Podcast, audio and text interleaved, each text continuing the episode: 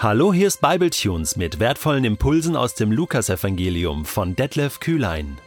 Der heutige Bibletune steht in Lukas Kapitel 1, die Verse 5 bis 17 und wird gelesen aus der neuen Genfer Übersetzung. In der Zeit, als Herodes König von Judäa war, lebte dort Zacharias, ein Priester, der zur Abteilung des Abia gehörte. Seine Frau stammte wie er aus dem Geschlecht Aarons. Sie hieß Elisabeth. Beide lebten so, wie es Gott gefiel und hielten sich in allem genau an die Gebote und Weisungen des Herrn. Sie hatten keine Kinder, denn Elisabeth war unfruchtbar, und jetzt waren sie beide alt. Einmal, als Zacharias vor Gott seinen Dienst als Priester versah, weil seine Abteilung damit an der Reihe war, wurde er nach der für das Priesteramt geltenden Ordnung durch das Los dazu bestimmt, in den Tempel des Herrn zu gehen und das Rauchopfer darzubringen. Während der Zeit, in der das Rauchopfer dargebracht wurde, stand die ganze Volksmenge draußen und betete. Da erschien dem Zacharias ein Engel des Herrn. Er sah ihn auf der rechten Seite des Rauchopferaltars stehen. Zacharias erschrak und wurde von Furcht gepackt, doch der Engel sagte zu ihm, Du brauchst dich nicht zu fürchten, Zacharias. Dein Gebet ist erhört worden. Deine Frau Elisabeth wird dir einen Sohn schenken, dem sollst du den Namen Johannes geben. Du wirst voller Freude und Jubel sein, und auch viele andere werden sich über seine Geburt freuen.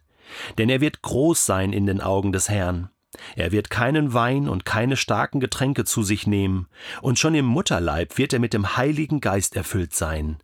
Viele Israeliten wird er zum Herrn ihrem Gott zurückführen. Erfüllt mit dem Geist und der Kraft des Elia wird er vor dem Herrn hergehen. Durch ihn werden sich die Herzen der Väter den Kindern zuwenden, und die Ungehorsamen werden ihre Gesinnung ändern und sich nach denen richten, die so leben, wie es Gott gefällt. So wird er dem Herrn ein Volk zuführen, das für ihn bereit ist.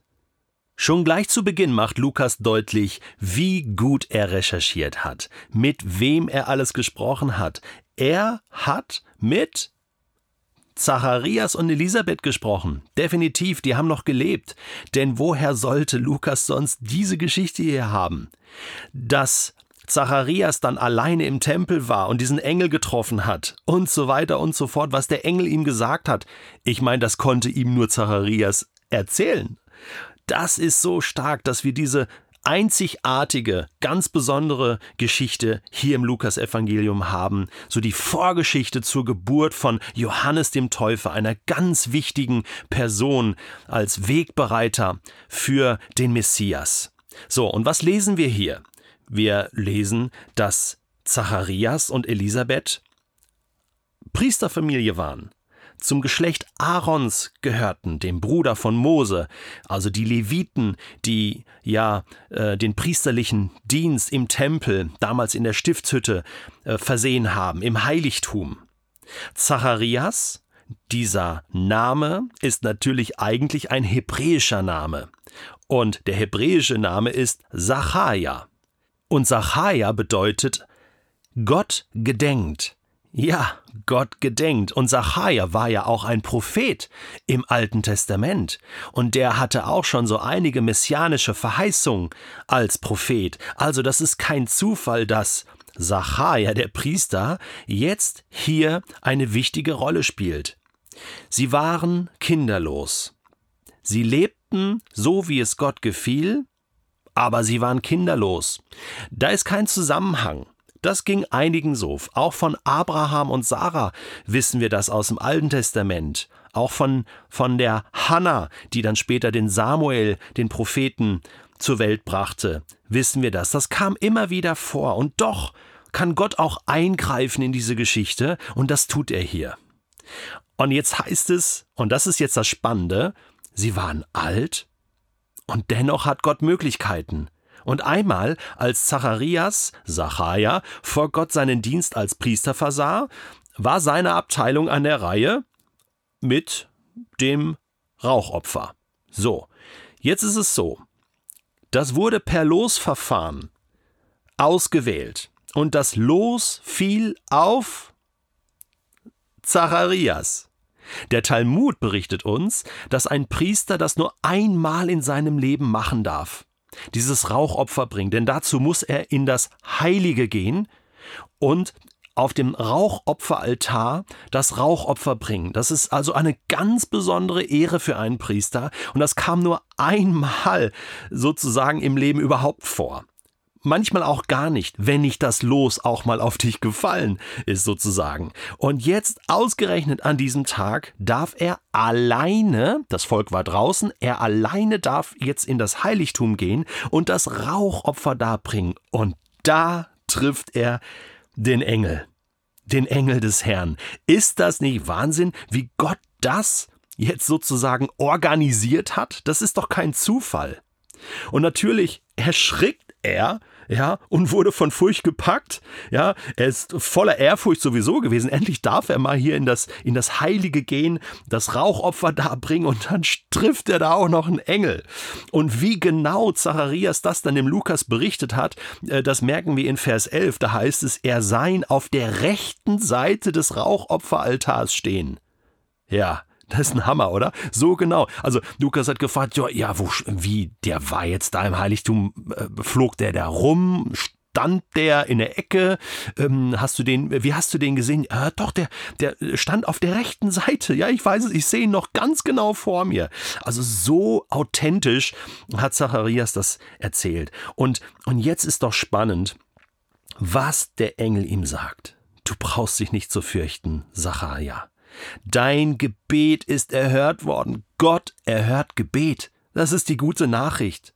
Gott erhört Gebete auch manchmal nach Jahren und Jahrzehnten. Kein Gebet geht bei ihm verloren. Und wenn er es nicht erhört, dann gibt es einen Grund. Dann wird Gott uns auch später erklären, warum es nicht erhört wurde. Gerade bei Kinderlosigkeit ist das ein Riesenthema, ich weiß das. Hier heißt es, deine Frau Elisabeth wird einen Sohn gebären. Du sollst ihn Johannes nennen. Johannes im Hebräischen Johannan heißt Gott ist gnädig. Also, Gott ist gnädig.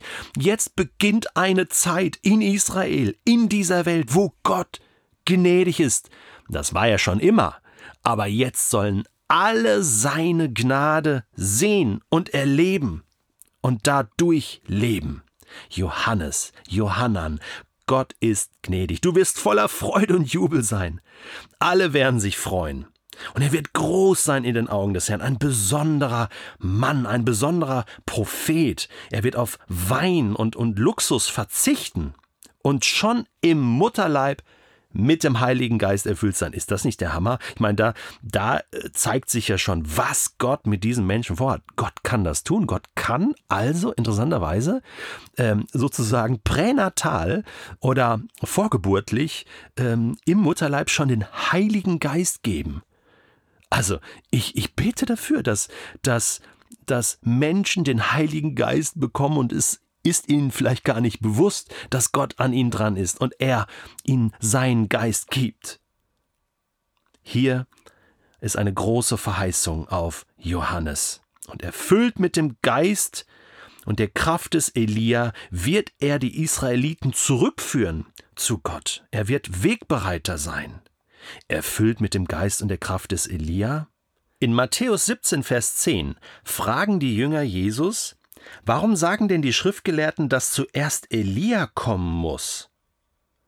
Jesus antwortete, es stimmt, Elia kommt und er wird alles wiederherstellen, aber ich sage euch, Elia ist bereits gekommen, doch sie haben ihn nicht erkannt, sondern haben mit ihm gemacht, was sie wollten. Da verstanden die Jünger, dass er von Johannes dem Täufer sprach.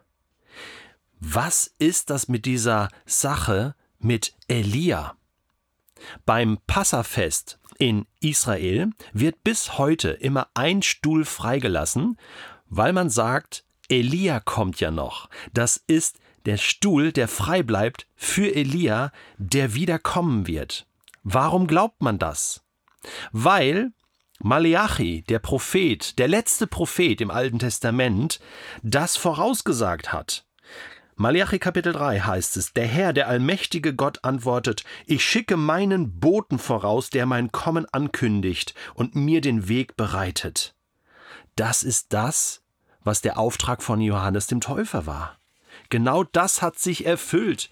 Der Bote, der vorausgeschickt wurde. Und dann am Ende von Malachi 3 sozusagen die letzte prophetische Botschaft, des Alten Testaments heißt es, denkt immer, Vers 22, also ich lese jetzt Malachi 3, 22, denkt immer an das Gesetz meines Dieners Mose, richtet euch nach den Weisungen und Ordnungen, die ich im, ihm am Berg Horeb für das ganze Volk Israel gab, das haben Elisabeth und Zacharias getan, haben wir gelesen.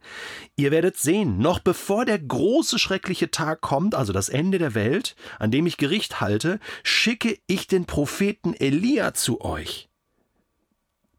Aha, also kommt Elia nochmal zurück? Nein, in der Geist und in dem Geist und in der Kraft des Elia so interpretiert es der Engel gegenüber Zacharias, wird er handeln. Er wird Eltern und Kinder wieder miteinander versöhnen, damit ich euch und euer Land nicht völlig vernichten muss, wenn ich komme, heißt es jetzt am Ende von Malachi. Und genau das, jetzt schlagen wir wieder das Lukasevangelium auf, genau das sagt der Engel hier voraus. Viele Israeliten wird er zum Herrn, ihrem Gott, zurückführen. Und erfüllt mit dem Geist und der Kraft des Elia wird er vor dem Herrn hergehen. Und durch ihn werden sich die Herzen der Väter den Kindern zuwenden. Und die Ungehorsamen werden ihre Gesinnung ändern. Halleluja! Gott greift in die Geschichte ein. Johannes der Täufer wird geboren werden. Im nächsten Podcast schauen wir dann, wie Zacharias auf diese gute Nachricht reagiert.